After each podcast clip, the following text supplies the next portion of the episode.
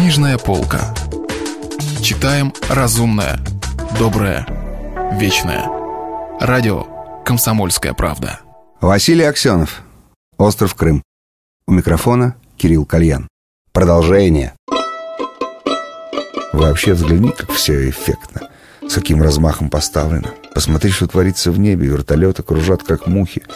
Там, кажется, и наш один, проговорил Мустафа, глядя в небо. Взгляни, вон он, выше всех, голубой, с радужным знаком. Ха, это герой-одиночка, расхохотался Лучников.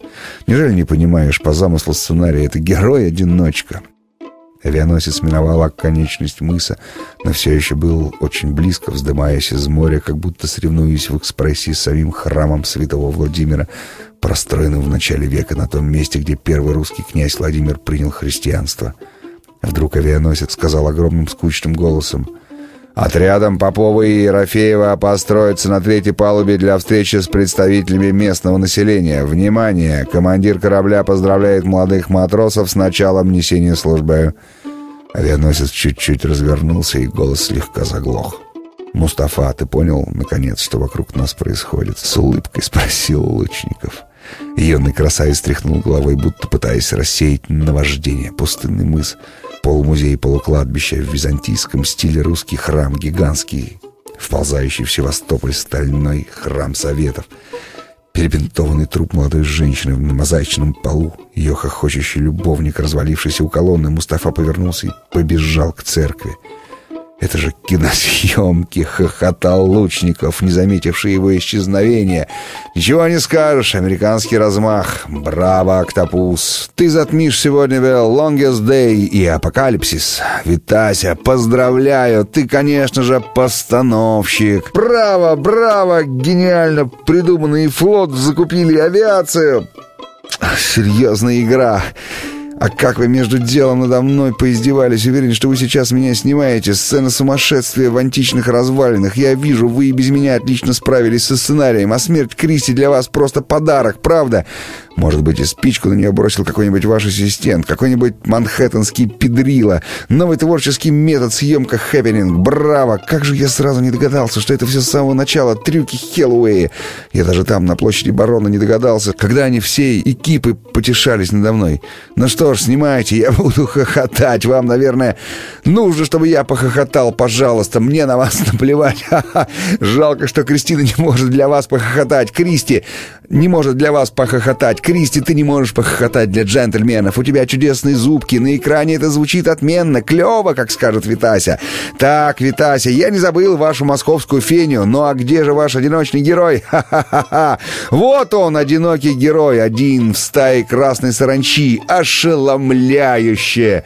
Между тем, тот, кого Лучников называл одиноким героем, был его ближайший друг, командующий крымскими форсис полковник Чернок. И героем в голливудском духе одинокого героя он отнюдь себя не чувствовал чувствовал. Весь день до этого часа он кружил над местами высадки поистине немыслимой по численности и тяжести армии. Масштаб праздника «Весна», казалось, значительно превышал братскую помощь Чехословакии. У Чернака была отличная машина, сверхвысотный вертолет марки «Дрозд», выпущенный местным авиакомплексом «Сикорский». Он сидел в стеклянной части машины рядом с пилотом. В любую минуту он мог повернуться в кресле к экрану видеофона и вступить в связь с командующим любого полка. В задней части кабины два молодых офицера при помощи компьютерной системы получали и обрабатывали информацию. Все высшее руководство Форсис, или почти все, было членами СОС, и на многочисленных совещаниях все офицеры уже десятки раз обсуждали различные варианты операции воссоединения. Никто, впрочем, не рассчитывал на тот вариант, который начался этой ночью и продолжал развиваться час за часом, катастрофически увеличиваясь в масштабах. В какой-то момент у Чернака даже появились сомнения в стратегической мудрости московских маршалов и в тактическом умении советских генералов. Компьютерная система и наблюдение с высоты показывали, как гигантские войсковые соединения вдруг совершенно неоправданно упирались друг в друга или останавливались странные мобильности, и на них наваливались другие, неоправданно подвижные. В нескольких пунктах острова возникли немыслимые по правилам современной науки скопления людей и техники. Кажется, он был, если он вообще-то был, не особенно элегантным в военной науке, наука в Москве явно отстает от советской шахматной школы, подумал полковник, вообразил свой доклад в Академии Генерального штаба, где он для общей пользы русского оружия вскроет скроет замеченные недостатки. Впрочем, вряд ли они будут меня слушать, зашлют куда-нибудь в глухомань механикам. Так или иначе, можно было заметить, что части вторжения стараются заключить в котлы расположение крымских полков, аэродромы и морские базы. Чернок облетел почти все важные места от Сарблаты до Керчи. Говорил по видеотелефону с командирами, все были веселы, все готовились к встрече, все поднимали на местах государственные флаги СССР. В нескольких местах к видеофону подходили уже советские офицеры в рангах от майора до генерал-майора. Все они запрашивали Чернока его местонахождение и любезно приглашали на личную встречу.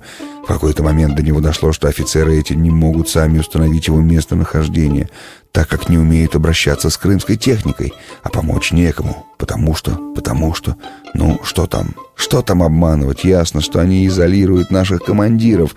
Странно, неужели не понимают, что это может привести к неожиданным последствиям, к братоубийственным коллизиям, Чернок с тревогой подумал о полковнике Бонафиде, командире ракетной базы в районе Севастополя. Кажется, это был единственный высший офицер, верный белым традициям и склонившийся к идеям СОС, а только с большими оговорками. Вряд ли решительный и агрессивный Игорь Бонафиде добровольно пойдет под арест. На подходе к Севастополю авианосец «Киев». Великолепная цель для ракет Бонафиде. Если вы пропустили главу любимого произведения или хотите послушать книгу целиком, добро пожаловать к нам на сайт kp.ru слэш радио раздел «Книжная полка». Книжная полка. Читаем разумное, доброе, вечное.